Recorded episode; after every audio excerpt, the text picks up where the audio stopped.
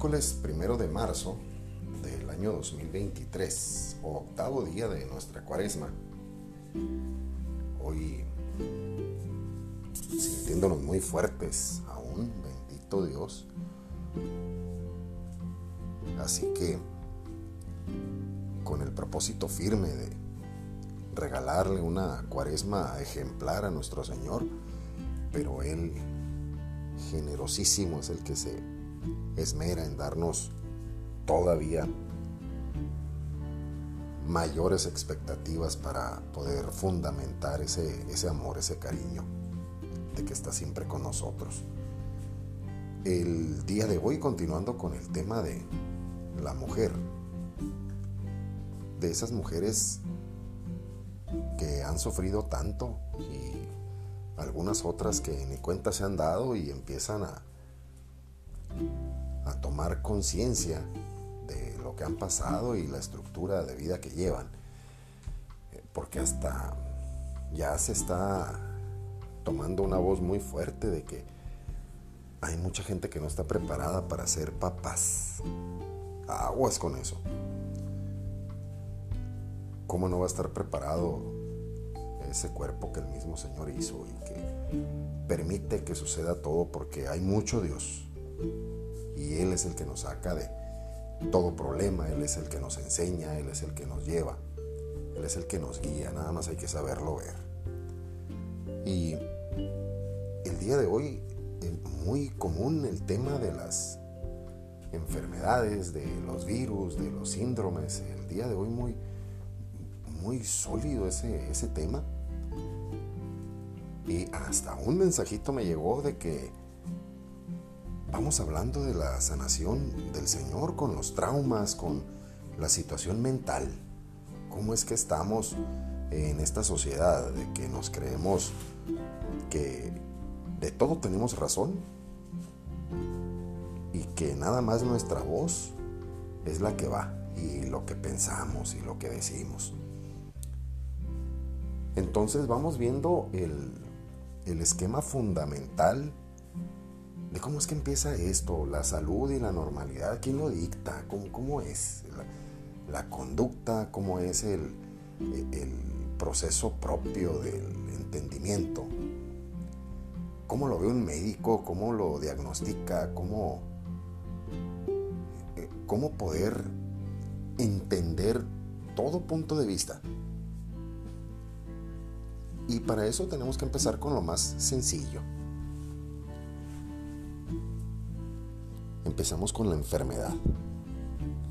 El primer concepto de la enfermedad, cualquier tipo de enfermedad, lo que tenemos desde una, un pequeño resfriado, a lo mejor algo crónico, algo severo, algo atípico, células que están siendo atacadas por nuestro propio sistema por nuestra propia boca, por nuestro propio pensamiento, con nuestras manos, con la forma de ver. Y enfermedad, su concepto, se le considera así a cualquier estado, entendiendo que estado es del verbo estar, donde hay un deterioro de la salud del organismo humano.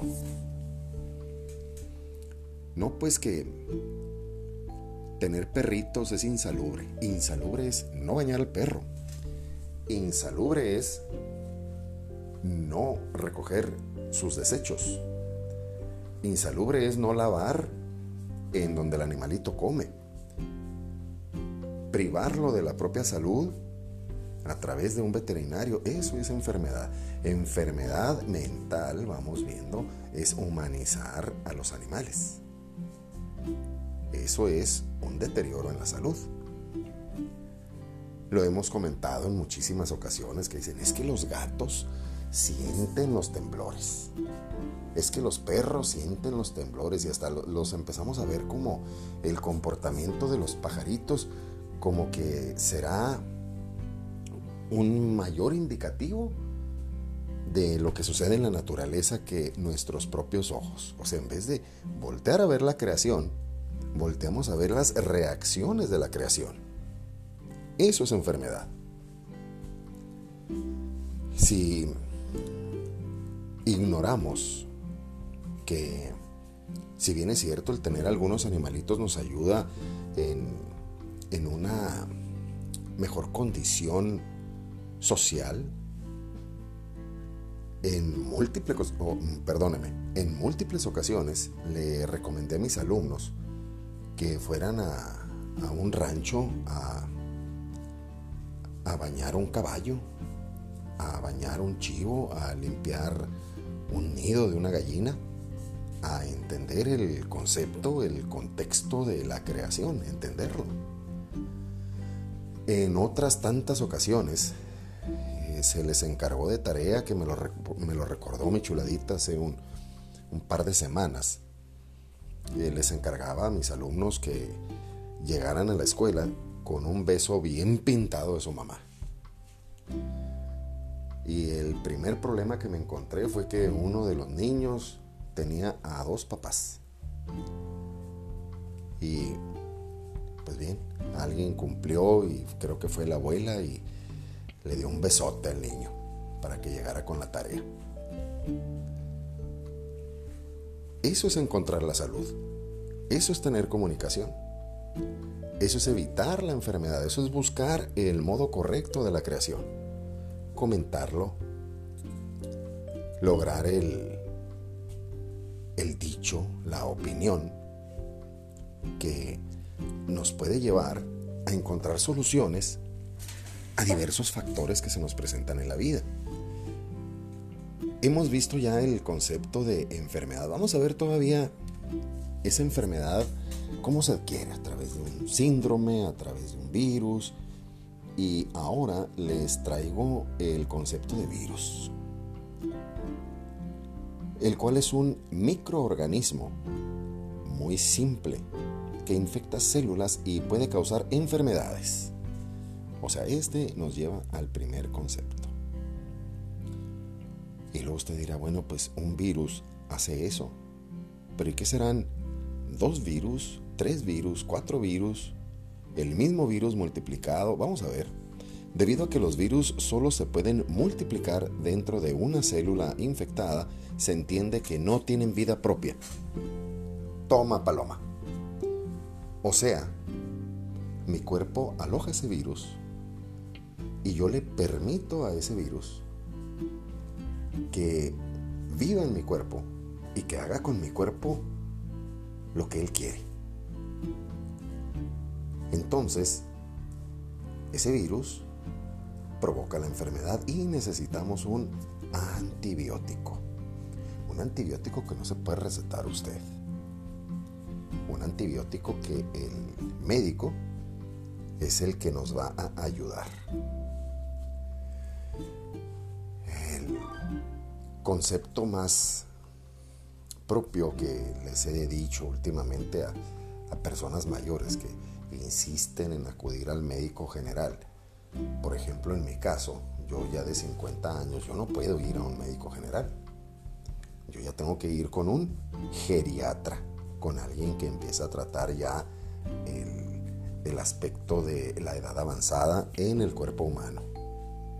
Y también darle una digna salud a ese cuerpo. El comprender que ni nuestro cuerpo ni nuestra mente la podemos controlar, es entonces que acudimos al ayuno, porque el médico nos ordena un ayuno para poder distinguir cuáles son los síntomas que más se logran manifestar en el cuerpo a través de forzar nuestros órganos. Ya vimos la enfermedad, ya vimos el virus, ya sabemos cómo es que se replica el virus y así es como surge el cáncer, surge el colapso de los órganos. Y me va a decir usted, bueno, pues chuladito, ¿qué les pasó a estas mujeres en la cabeza? Cómo empezaron ellas hace tanto tiempo a encontrar ese tipo de manifestaciones. Porque debieron ser personas diferentes, no como autómatas. Impresionante lo que vemos ahora del chuladito, diría, impactante. Ver cómo la inteligencia artificial empieza a invadir nuestro mundo, pero nada de eso nos debe de preocupar. La inteligencia artificial al contrario puede ser en gran manera a nuestro favor, por eso está permitido, no, no lo vea usted como algo eh, fuera de orden. Es un aspecto que en algún momento nos va a ayudar, así como nos ayuda Internet. También usted se puede ayudar muchísimo en lo que ve, en lo que escucha. Si entendemos la música, pues bueno, este, no lo recomiendo.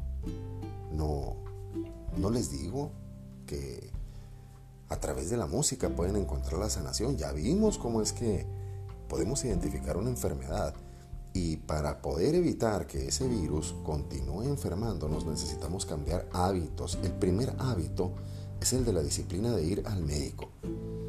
Y el médico no le pregunta directamente, no le dice, oiga usted cuántas veces se lava las manos. El primer hábito que debemos de tener. ¿Cómo trata usted sus dientes? ¿Cómo atiende usted sus ojos, su cabello, su cuerpo, su abdomen, sus brazos, sus piernas? ¿Qué debilidades tiene? ¿Qué siente usted? Bueno, la consulta sería una consulta de tres horas. Y entonces el médico da por hecho que usted se lava las manos tres veces al día, desde la punta de la uña hasta el codo, como los judíos. Él ya lo da por hecho, como lo hace él. Que se mete al lavabo prácticamente medio cuerpo y a tallarse y, y bien duro. Porque vamos a procurar la salud del paciente. Paciente que debe demostrar que es paciente atendiendo las indicaciones del médico. Por eso se le llama paciente. ¿Lo hace usted? ¿Tiene usted la paciencia? ¿Tiene usted la conciencia de decir estoy enfermo? Usted me va a decir chuladito, pero pues eso qué tiene que ver con las mujeres? Todo. Porque las mujeres son mamá, son trabajadoras. Las mujeres se manifestaron en los Estados Unidos públicamente para poder decir que hoy tenemos el Día Internacional de la Mujer a través de todas las injusticias que ellas vieron. Y las primeras injusticias eran de salubridad. Así que vamos en el camino correcto. Y usted me puede decir, mi querido chuladito, escucha, entendiendo que la máxima potencia en este día es la igualdad de género, la equidad de género. Es que las mujeres quieren ser igual a los hombres. O es que al revés, los hombres quieren ser igual a las mujeres. Y luego, no, pues es que también hay géneros líquidos. De alguna manera yo ahorita me siento como mujer, yo ahorita de alguna manera me siento como, como un gatito, como un pato. Y le dan una rienda suelta a esa mente que no tiene paciencia. Debemos de tener paciencia. De las revistas que leía cuando yo estaba pequeñito había una de nombre Calimán. Y este hombre del turbante, un hombre muy sabio, fuerte, poderoso, inteligente, que nunca comía, tenía a un discípulo llamado Solín. Y el primer consejo que le daba a este discípulo pequeñito, un, un niño, un puberto, un adolescente, le recomendaba serenidad y paciencia, Solín, serenidad y paciencia. Calimán nunca se enfermó ni cayó en, en redes venenosas. Es una manera de poder distinguir que con la paciencia podemos lograr, lograr triunfos y llegar a nuestra meta. Y usted me va a decir, pero chuladito, tú en, en la casa tú no tienes una mujer bipolar como yo. Vamos viendo qué es bipolar. Para empezar, eso de bipolar es a través de un especialista que no tiene ni una semana ni un mes estudiando al paciente. Son años de dedicación al respecto, en lo que este médico especialista transforma todos los datos obtenidos en un momento crítico actual. Y de ahí se obtiene la, el trastorno bipolar. Vamos a ver qué es este trastorno bipolar. Es un trastorno del estado del ánimo. Es una enfermedad crónica y recurrente que se manifiesta principalmente por episodios alternantes de sintomatología depresiva y periodos de exaltación del humor e incremento de la vitalidad, siendo estos episodios maníacos o hipomaníacos. Espero que usted no tenga eso en casa, porque de un momento a otro, el cambio de este tipo de episodios manifestados son peligrosos tanto para el que lo sufre como para las personas que están alrededor. Entonces yo creo que más bien la bipolaridad o como calificamos a esta persona como bipolar, en, esos chistes que hemos escuchado, dicen los hombres así de, una mujer, porque pues yo en, mi género es lo que escucho, la voz de los varones. Pero mm, me tocó ver y me toca verlo todavía bastante seguido, como alguien que está enojado de repente se ríe. Luego dicen así enojados, dicen, me da risa que tú piensas que, oye, pues eso es bipolaridad, oye, tranquilo, no, no tienes que reírte si estamos hablando de algo serio, no tienes que demostrar algo como que fuera obvio para mí.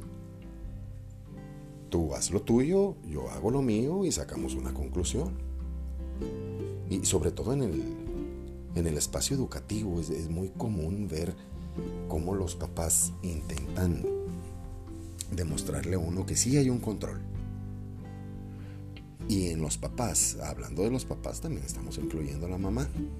Este dice, no, pues es que mi papá es muy gritón, mi mamá es muy gritona, muy regañona. Vamos a ver uno de estos eh, espectros con los síndromes como el que su servidor vivió hace muchos años, el síndrome de Asperger, el cual es un trastorno del desarrollo que se incluye dentro del espectro autista y que afecta la interacción social recíproca, la comunicación verbal y no verbal, una resistencia para aceptar el cambio, inflexibilidad del pensamiento, así como poseer cambios de interés estrechos y absorbentes. O sea, el Asperger, así como su servidor, es una muralla, una barrera. No entiende nada. Pero el Asperger dice el concepto que se incluye dentro del espectro autista. Y vamos a ver este, este mundo maravilloso de los autistas, que es un bloqueo gigantesco hacia todo lo que sucede alrededor, porque es ya tanto el daño recibido, que es un bloqueo generalizado. No entra nada, no hablo con nadie hasta que yo quiera, hasta que yo lo diga. Y hay infinidad de videos donde eh, hemos visto que incluso los animales, eh, como mascotas, reaccionan en un modo de protección. Al menos eso es lo que nuestros ojos identifican con la conducta del animal. Y obviamente eso sucede no porque el animal sea un psicólogo, qué peligroso pensar eso, qué peligroso pensar que el animal tiene capacidades de inteligencia neurológica. El animalito, obviamente, si está mínimamente entrenado el animal, busca una una interacción con la persona que está teniendo esa conducta por demás extraña. ¿Qué sucedería del otro modo? Imaginemos a un animal que empieza a hacerse daño, que se muerde demasiado las patas, que eh, tiene eh, con sus patitas, tiende a, a lastimarse el resto de su cuerpo, incluyendo los ojos, el hocico, la nariz. Bueno, pues entonces el humano va y lo detiene. El humano en su inteligencia. Eso no significa que el perrito, que el gatito, que el canario van a tener la misma asignación de responsabilidades. Son animalitos mínimamente entrenados exactamente para eso. Usted me va a decir, chuladito, yo a mi perrito nunca lo he entrenado. Y mi perrito le, hago que le voy a dar un golpe a mi esposa y el perrito se pone en medio de los dos para que yo no, no agreda a, mi mujer, a mi esposa. Bueno, pues déjeme decirle que cualquier patada va a quitar al perro. El perrito no va a distinguir si es un juego, él ve actividad y él reacciona. Que he visto animales que tienen una responsabilidad más social que muchísimos humanos, claro que lo he visto, no lo niego no me pongo en un plan de médico así de decir, no, eso es imposible. Y si los mismos videos nos lo muestran, si lo hemos visto en la vida diaria, cuántas veces perritos que yo he tenido desde pequeño yo los toreaba. no puedo decir que el animal jugaba a ser un toro. Pues él quería agarrar un trapo porque pues identifica que yo no lo agredo. E, el animal identifica que alguien que está fuera del predio, fuera del cerco, regularmente los agrede, pues el animal se torna agresivo. Algo común. Pero chuladito, el perro reconoce a los tecolines. Bueno, pues sí pueden sentir algo diferente. Igual como lo sentimos nosotros. Desde la mirada, desde el caminar o que nos sorprendan con alguna actitud extraña.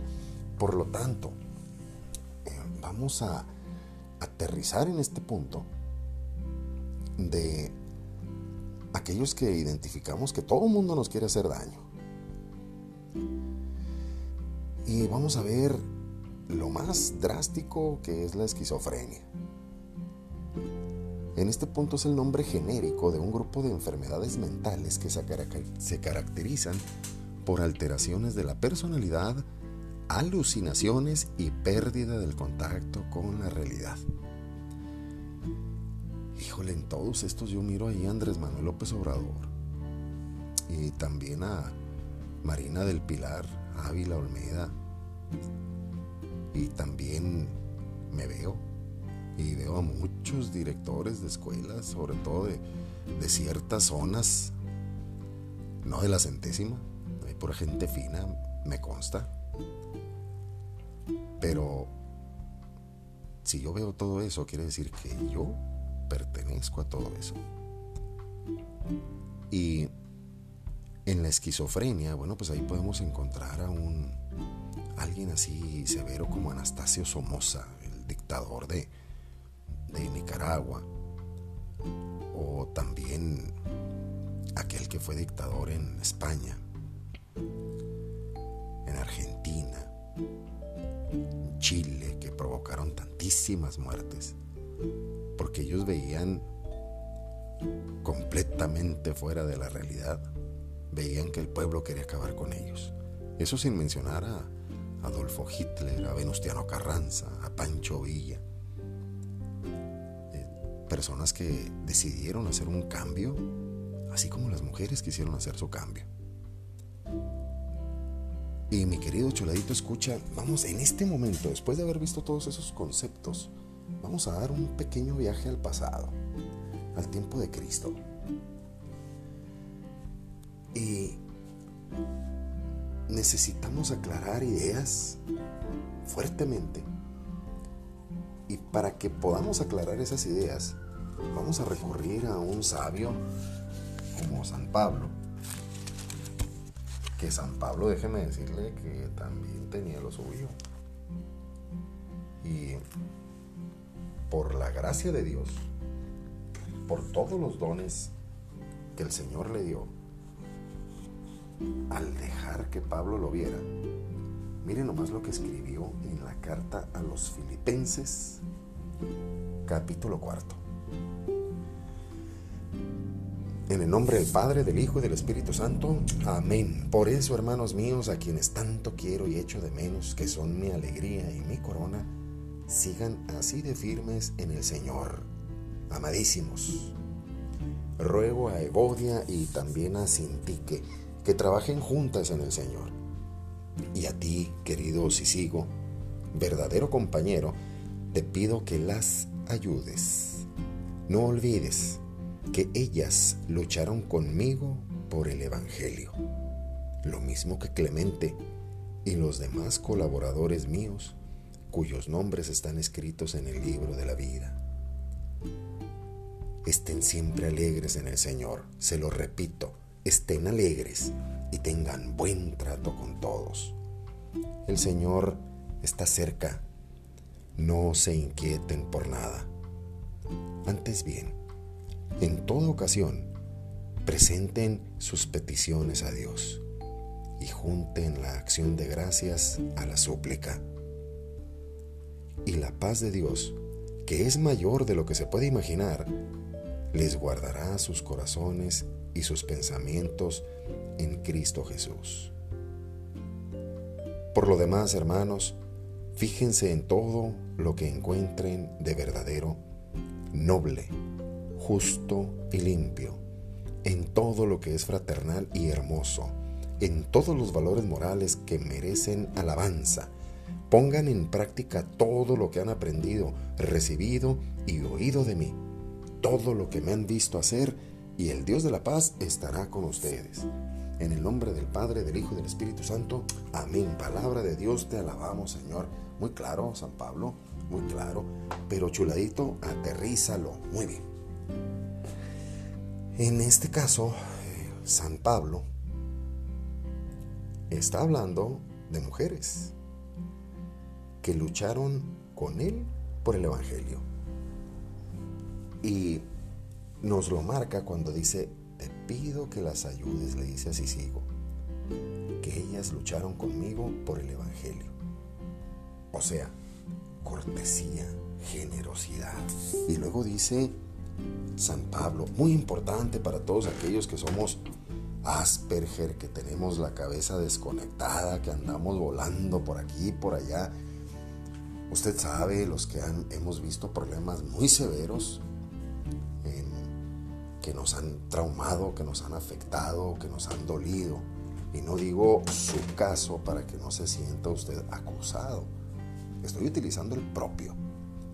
Y miren nomás qué belleza lo que nos dice aquí San Pablo. Estén siempre alegres en el Señor. Se lo repito, estén alegres y tengan buen trato con todos. Qué fácil, chuladito, decir lo que dice San Pablo. El Señor está cerca, no se inquieten por nada. Mis queridos hermanos, mis queridos chuladitos escuchas, hay una alabanza muy importante que en este caso voy a hablar de una de las mujeres que más me ha ayudado, que más me ha marcado en mi vida y le agradezco tanto al Señor que me la haya dado por esposa, con ese silencio del altar tan hermoso que me regaló y que me dio puntualidad con ella, que me dio, me está dando todo con mi esposa. Mi esposa tiene siempre para alguien una palabra de aliento, un detalle. Y mire lo que dice San Pablo. Antes bien, en toda ocasión presenten sus peticiones a Dios y junten la acción de gracias a la súplica. Cada vez que salgo con mi esposa, cada vez, sobre todo por las mañanas, lo primero, gracias Señor por todo lo que nos das porque tú eres bueno y no nos lo das porque nosotros nos lo merecemos. Y a mí eso me deja completamente mudo. Lo primero que hace mi Señor es dar gracias y después a pedir por los niños, por cada uno de ellos. Incluso niños que han sido sus alumnos que pues ya están grandes, ya esos ya son profesionistas y también ahí van en la súplica. Y luego dice San Pablo, Y la paz de Dios, que es mayor de lo que se puede imaginar, les guardará sus corazones y sus pensamientos en Cristo Jesús. Dios Padre dice, ahí está el Hijo que yo te di como humano. Mírate en Él como humano. Y luego mis hermanos, hablando lo que les digo. Por lo demás, fíjense en todo lo que encuentren de verdadero, noble, justo y limpio, todo lo que es fraternal y hermoso. Mi querido chuladito, escucha, es muy fácil para nosotros decir, es que este me mira mal, es que aquel me trata mal, es que ese es muy grosero, es que este es muy malo, uy, ese es muy mentiroso y no tiene nada bueno, no tiene nada grato. Hermano, por eso tenemos la cabeza como la tenemos. Hay que identificar todo el poder, si no también al mismo Jesús podemos decir, no, pues es que Jesús eh, estaba mal porque él hasta con un cordel corrió a la gente que estaba ahí trabajando, buscando tener un peso para el día, un real, un, un sol, dirían ahí en Nicaragua. En todos los valores morales que merecen alabanza, esto lo dejé así apartadito, en todos los valores morales que merecen alabanza. Pues ese que es tan flojo, que no hace nada en su trabajo, que no hace nada en su familia, que no se rasura como a mí me gusta que se rasuren, que no se peina como a mí me gusta como se peinen, tiene la responsabilidad de estar en su trabajo. Tiene la responsabilidad de ser mi compañero. Y yo tengo la responsabilidad de guiarle también con mi ejemplo. Que aprenda de mí. No tengo por qué tragarme esas preocupaciones y ese sentido. Ahora vamos a identificar en un salmo cómo le podemos hablar a Dios. Está cerca, dice mi esposa, Dios está aquí, tan cerca como el aire que respiro tan cierto como en la mañana se levanta el sol, tan cierto como yo le hablo y me puede oír y dice que estiró la mano y que sintió la fuerza del Señor. Y cómo dudarlo. Dice el Salmo 64, escucha, oh Dios, mi voz cuando me quejo, me amenaza el enemigo, guarda mi vida. Escóndeme del complot de los malvados y de las maniobras de los criminales. Afilaron sus lenguas como espada, tienen sus flechas palabras de amenaza, que tiran a ocultas contra el inocente, las lanzan de improviso y sin miedo. Se animan entre sí para hacer el mal, estudian cómo disimular la trampa y dicen, ¿quién verá o quién descubrirá nuestros secretos? los sacará a la luz el que escudriña el fondo del hombre, lo profundo del ser. Pero Dios les lanza sus flechas y se ven heridos de repente. Sus propias palabras los hicieron caer y los que los ven los miran sin piedad. Cada cual entonces empieza a temer. Dice en voz alta que es obra de Dios y comprende su acción. El justo se alegrará en el Señor y en Él confiará. Se congratularán todos los de recto corazón. Mi querido hermano, no se preocupe lo que digan de usted. Yo no me preocupo de lo que digan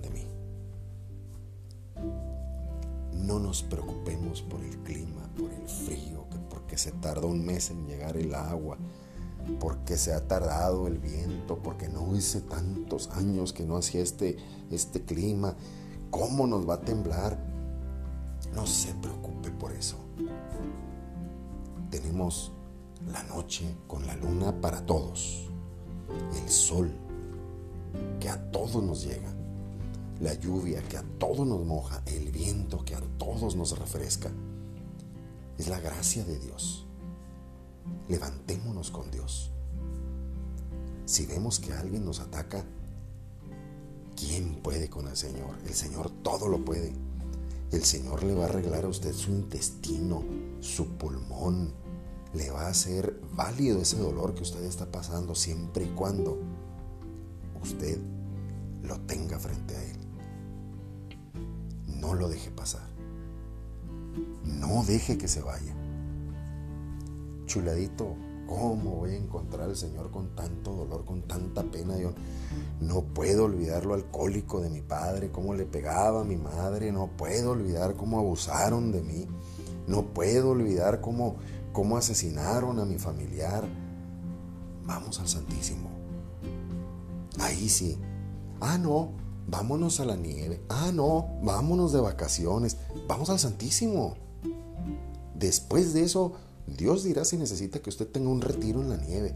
Que cuando toque usted la nieve, se la embarre en la cabeza y diga gracias Dios por esta nieve. Gracias que me dejaste conocerla. Que si usted nunca ha visto el mar, cuando ve el mar diga gracias Dios por este mar. Porque si no, hasta el mar usted le va a tener miedo. Porque es impactante. Toda la obra de Dios es impactante. Y usted es obra de Dios. Un gran abrazo, mi chuladito escucha.